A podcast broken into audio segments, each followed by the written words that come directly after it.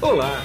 Você vai ouvir agora um episódio do podcast Vida Moderna para ficar atualizado com o que existe de mais moderno e deixa a vida mais interessante.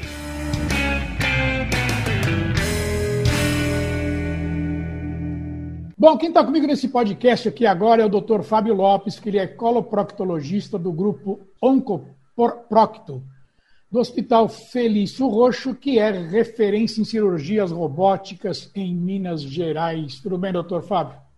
Tudo bom, Guido? Bom dia, tudo tranquilo. Bom dia. Doutor Fábio, me diz uma coisa. Quando que as cirurgias robóticas começaram a ganhar corpo aqui no Brasil e como é que elas estão no mundo, hein? Uhum.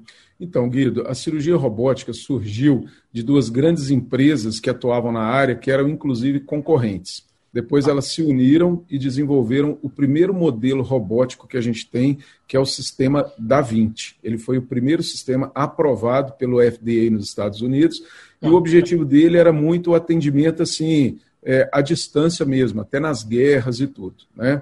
Isso aconteceu por volta do ano 2000 quando esse sistema foi aprovado e as primeiras cirurgias robóticas foram realizadas com sucesso. E essa tecnologia, infelizmente, demorou um pouco para chegar no Brasil. Só em 2008 nós tá. tivemos os primeiros sistemas robóticos no Brasil, no Hospital Albert Einstein. E desde lá, então, é, essa tecnologia tem sido cada vez mais utilizada e disseminada né, em diversos centros de referência é, no Brasil. A gente escuta falar bastante de laparoscopia, né?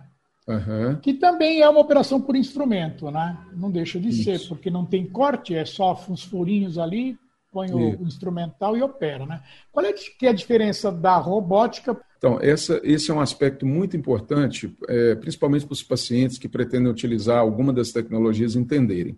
Todos os, os dois métodos são considerados cirurgias minimamente invasivas, ou Sim. seja, você não precisa de fazer uma abertura no abdômen muito grande para fazer a cirurgia.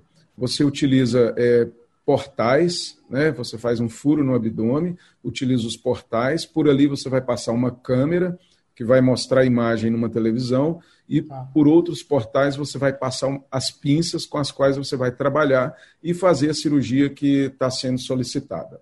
Então, essa é a laparoscopia. Então, na laparoscopia, o cirurgião vai ficar do lado do paciente, segurando na pinça e executar a operação. Né? É, na cirurgia, essa é a cirurgia laparoscópica. Tá. A cirurgia robótica, ela também é um tipo de cirurgia laparoscópica, só que ao invés do cirurgião ficar ali ao lado do paciente, ele vai acoplar o sistema robótico, os braços robóticos nas pinças que também são pinças especiais desenhadas exclusivamente para é, o atendimento da cirurgia robótica. E aí o cirurgião ele não vai ficar ali encostado no paciente, ele vai sentar no console do sistema robótico, que fica ah, dentro da mesma sala, dois, três metros da onde o paciente está. E ele vai manipular ali o console como se fosse um joystick mesmo de um, um joguinho que as crianças e os jovens tanto usam no dia a dia.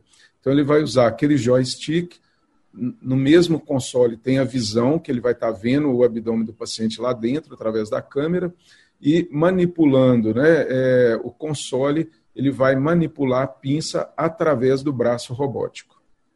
Entendi. E ele é muito mais preciso, então? É, o braço robótico ele é muito mais preciso, que ele tem uma curiosidade para cada movimento que o cirurgião faz, o robô faz um movimento mais delicado, ele reduz a amplitude do movimento. Ah. Então, se o cirurgião faz um movimento muito longo, o robô diminui aquele movimento e aquele, a, a precisão é muito maior e a delicadeza do movimento é muito melhor, muito maior também, não tem nem dúvida. Entendi. E deve dar também, acredito, uma amplitude maior, né? Quer dizer, deve dar para fazer movimentos com o robô que a mão não é capaz, né? Isso, isso, porque a, a, mão humana ela é capaz de fazer movimentos limitados. A gente consegue fazer uma rotação da mão em torno aí de 240, no máximo 270 graus, né? Isso. E o robô não, o robô permite uma amplitude de movimento de 360 graus. Então isso facilita demais é, a realização de procedimentos, principalmente aqueles procedimentos mais complexos, é, em locais do abdômen de difícil acesso, como, por exemplo, o reto, né, que é lá embaixo na pelve, próximo do ânus, é muito difícil de chegar Sim. no reto é, por laparoscopia. Então, o robô Entendi. facilita muito esse acesso. Quer dizer, o senhor é especialista em proctologia, né? Como, como é que o senhor iniciou na robótica, vamos falar assim, né? Quer dizer, é. quando o senhor viu a primeira vez, o senhor encantou de cara, assim, o senhor falou, não, vou ter que aprender esse negócio. Como é, uhum. como é que foi esse assunto? É.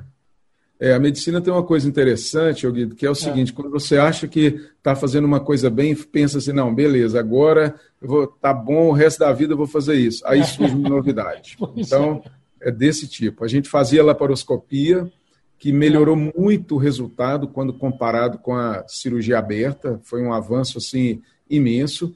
E tá. quando a gente achou que estava bem na laparoscopia, surgiu o robô, que veio melhorar mais ainda essa tecnologia fez com que o paciente recuperasse mais rápido, saísse mais rápido do hospital, tivesse menos dor. Então, foram muitos benefícios da laparoscopia barra robótica.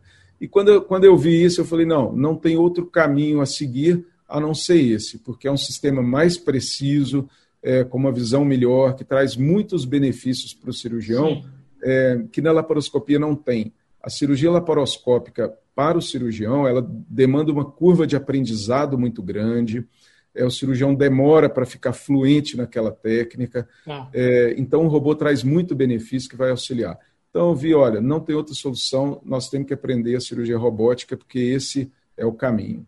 Tá. Né? Agora, existe, para aprender a cirurgia robótica, existem. Vocês fazem primeiro onde? Em bonecos, assim, né? Para ver como é. é. que a coisa funciona. É, né? Isso.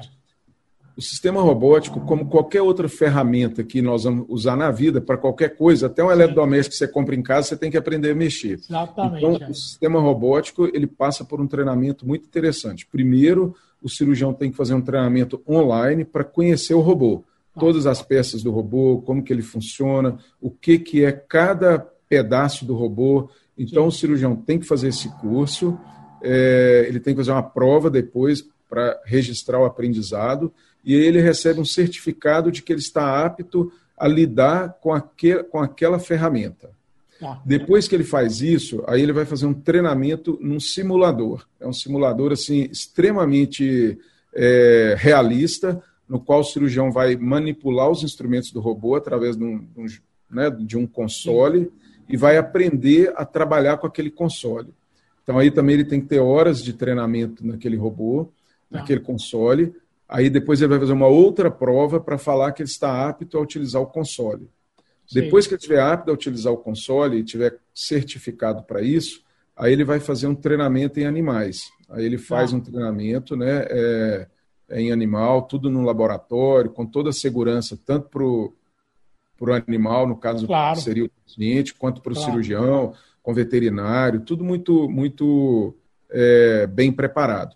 E aí ele vai treinar ali, naquele animal, é, a cirurgia ao vivo mesmo. Né? Sim. E aí ele vai receber um outro certificado de que ele está apto a trabalhar com sistema robótico, com console e com tecido vivo, né? Ah. Para aprender a fazer uma emenda, aprender a manipular o robô e tudo. Depois disso, ele vai fazer os primeiros casos né, é, em seres humanos, com a preceptoria de um outro cirurgião que já está habilitado e que já tem uma ah. grande experiência no robô.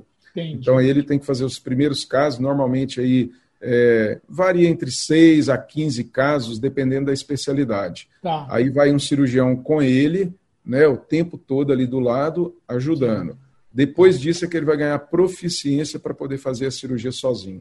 Tá, então me diz uma coisa, como é que foi a emoção, ou se, é, se lá se é emoção, qual é que foi o sentimento, é. como é que foi a apreensão de é. fazer a primeira cirurgia? Estou aqui, eu, o robô e o paciente, eu tenho que dar conta é, disso é. aqui. Como é Olha, que foi? Foi, foi? É uma emoção grande, porque você pensa assim, nossa, é uma coisa completamente diferente. O paciente está é. ali a dois metros, eu estou sentado aqui no console sem encostar no paciente, vou mexer aqui, vai mexer lá dentro. É. Né? Mas assim é, é uma ferramenta extremamente confortável e aconchegante para o cirurgião. Sim. Primeiro, você opera sentado, então isso é um grande conforto. Opa, isso aí é um conforto, hein? Se você quiser, pode até tirar o sapato, ficar só de meia, apertando Sim. os pedais, né? o, o, o pedal do, do, do console Sim, e trabalhando com a mão. Então é extremamente confortável. Né? Tá. E é uma emoção grande, você saber que está participando daquele momento ali que vai ser uma evolução histórica mesmo na medicina. Sim. Ah, ó, se tocar o telefone e for uma emergência, pode atender, não tem problema. Pode, né? não, tá? ah, pode, pode sim, tá bom. ah, outra coisa que eu queria ver com o senhor. O hospital que o senhor trabalha, né? E, uhum. esse grupo oncoprocto fica dentro do hospital? É, o grupo, o grupo Oncoprocto é um, é. um grupo de colegas, né, oncologistas, tá. coloproctologistas é, e outros especialistas, como radioterapeutas, radiologistas, todos envolvidos no tratamento dos tumores malignos do intestino grosso. Tá. E ele fica, fica na unidade do hospital. É uma unidade que está é, dentro do Hospital Felício Roxo, mas é, num, num, num, adendo do hospital. É um anexo né? do hospital. Um anexo, um anexo, isso. Um anexo. Mas funciona é, dentro da instituição é, Felício Roxo. Tá. Agora, eu matar uma curiosidade aqui. Qual que é a incidência de, de câncer desse tipo aqui no Brasil? É muito alto, é? É, é muito alto. No mundo, Guido, a gente tem a cada ano um milhão de novos casos de câncer de intestino. Tá. Então, é muito frequente, né? É, no Brasil também a gente tem uma incidência elevada de câncer coloretal. E o mais importante é que o câncer coloretal tem aumentado a frequência nos países né, é, em desenvolvimento como o Brasil. E uma outra curiosidade, ele tem aumentado muito a frequência entre pacientes jovens. É mesmo, é? É. Puxa vida, mas tem um motivo para isso? Olha, acredita-se que o que está muito envolvido nessa questão da, da de estar tá aumentando a incidência em pacientes jovens é exatamente né, os maus hábitos alimentares, maus hábitos de vida, o sedentarismo, tudo isso tem contribuído para aumentar a incidência do câncer coloretal em pacientes jovens. É mesmo, sedentarismo, é? Sedentarismo, atividade física, né? É, ela tem, é muito importante isso para diminuir a incidência do câncer coloretal. Entendi. Agora, a gente estava conversando antes de começar a gravar e o senhor deu uma série de, de informações que eu queria que o senhor repetisse para mim. Quer dizer, as vantagens da operação por robô, né? Uhum. É, quais são as vantagens que o senhor poderia listar, por exemplo? É, a primeira vantagem é que o cirurgião, quando ele está operando com a cirurgia robótica, é uma cirurgia mais precisa, exatamente porque o, cirurgi... o robô ele diminui a amplitude do movimento do cirurgião e com tá. isso faz com que o movimento fique mais preciso. Um outro aspecto extremamente importante é a ótica do robô. A ótica do robô ela permite uma visão 3D, o que não acontece na laparoscopia. Na laparoscopia ah, a visão tá. é 2D Tá. Um outro aspecto importante, na laparoscopia, o colega que está ajudando o cirurgião é que vai segurar a câmera para o cirurgião operar. Então sempre tem um movimento e o cirurgião tem que ficar orientando o ajudante. Vira para lá, vira para cá, sobe, desce. No robô isso não acontece. O próprio cirurgião manipula a ótica, então ele tem mais é, tranquilidade, mais autonomia nesse aspecto. E também a ótica do robô é mais precisa, tem uma definição muito melhor do que a ótica é, da laparoscopia. Entendi, quer dizer, as vantagens são inúmeras mesmo, né? Agora, inúmeras, ah, eu, eu sei que existem dois tipos de robô, né, para esse tipo de cirurgia aqui no Brasil. O XI e o SI. Qual que é que vocês usam aí? O, porque o SI é conhecido como Da Vinci, que acho que é o mais famoso no mundo inteiro. Né? Uhum, isso. Então, Guido, é, na verdade, é, até o momento só existe um sistema robótico em funcionamento ah. no mundo, que é o Da Vinci. Ah, é, isso aqui é o modelo, né? então. É o modelo. Então, a gente é, tem os modelos mais iniciais, que hoje praticamente não são usados mais.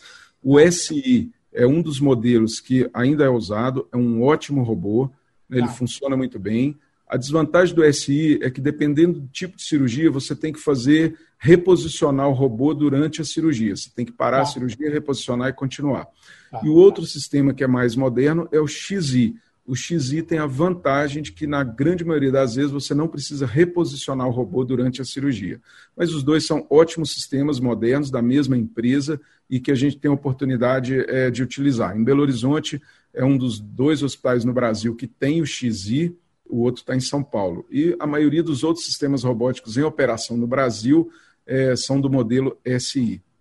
Né? E muitas empresas estão prometendo lançar novas plataformas robóticas em breve, mas ah. no momento ainda não estão autorizadas para uso na prática diária. Entendi. Quanto custa um robô desse? É caro o investimento? Olha, o investimento é caro. Eu acredito que hoje em torno aí de 3 milhões de dólares um robô. É, Mas o maior problema é a manutenção é, do robô. É isso que, é, é isso que eu ia perguntar é. na sequência. É. A manutenção é cara, né? Sim. Mais ou menos aí em torno de 100 mil dólares mensais para manutenção do robô. Mensais? É, é. então é caro. Né? É muito caro. E você Dá... ainda tem Dá 3% do preço do robô, mais ou menos. É, exatamente. Com dólar esse preço, né? Você imagina. Pois é. Agora, tudo isso, é, é, essa manutenção dele é manutenção de software, basicamente, né?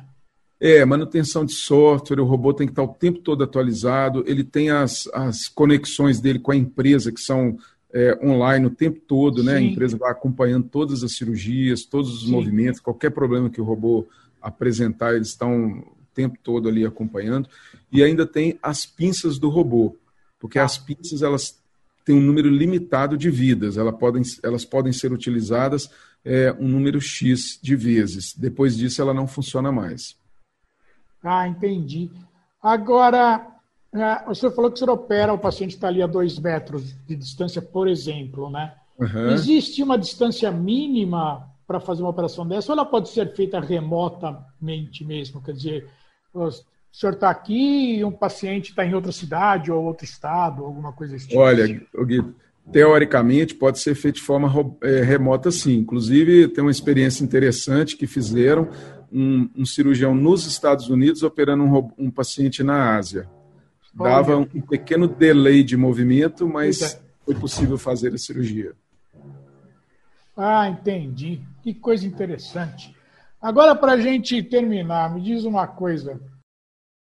Quantos pacientes exigem operação por robô? Um percentual aproximado, né? não é nada científico, não, quer dizer, alguma coisa próxima. Né? Como é, como é feito isso? É apresentado para o paciente, fala assim, olha, tem a por laparoscopia, porém tem a por via robô, que ela é muito mais é, segura e tem essas outras vantagens. Qual que é o percentual de pacientes que falam, não, vamos fazer por robô? Vamos esquecer aí o, a parte financeira, tá? Mas certo. qual que é, qual que é a, como que os pacientes recebem isso? Certo. Olha, Guido, é, só para a gente ter uma noção, né, no mundo hoje já foram feitas mais de 7 milhões de cirurgias robóticas. Né? Ah. A gente tem no Brasil hoje 74 sistemas robóticos em funcionamento. Tá? A, a especialidade que mais opera a cirurgia robótica é a urologia, para cirurgia Sim. de próstata. Hoje em dia, praticamente, eu acredito que 90%, 95% das cirurgias de próstata são feitas por robô sempre que possível, né? que tem ah. acesso ao método. Ah. Na coloproctologia, a maior vantagem do robô é na cirurgia do reto, que o reto é muito, de muito difícil acesso cirúrgico. Então, eu acredito que hoje, né, em torno aí de 30%, 40% das cirurgias é, do reto né, dentro da coloproctologia, naqueles locais que têm acesso à tecnologia, já são feitos por robótica. Né? E acredito que no futuro, praticamente todas as cirurgias né, é, dentro do abdômen provavelmente serão feitas com a tecnologia robótica. Entendi. Para a gente finalizar agora, já, já aconteceu, ou se acontecer do robô durante a operação, se ele der algum defeito, por exemplo, ou de conexão, ou de, de alguma coisa que não funcione como esperado, como é que fica? Hein? Então, o robô tem um sistema de segurança extremamente eficiente. A, a detecção de uma, uma mínima alteração no sistema, o robô para automaticamente e o cirurgião tem que sair do console e resolver o que né, o problema que surgir. Além disso, o cirurgião tem um botão no console que pode interromper imediatamente a atividade do robô também. Entendi. Então, a segurança do robô é muito grande. Entendi. Doutor Fábio, eu quero agradecer bastante a sua entrevista para mim aqui. Eu sei que a sua agenda é concorrida, e... mas a gente vai voltar a bater um papo aí no ano que vem para saber se houve evolução ou não nesses procedimentos. Muito obrigado, viu? Eu que agradeço, Guido. Muito obrigado pela atenção, pela entrevista e a oportunidade de falar um pouco sobre a cirurgia robótica. Tá ok. Aqui é Guido Orlando Júnior, diretor de conteúdo do portal Vida Moderna, que você acessa em www.vidamoderna.com.br. Tchau. Você acabou de ouvir um episódio do podcast Vida Moderna. Assine grátis nos apps Spotify, iTunes, Deezer, Tuning, Google Podcast e Android Podcast.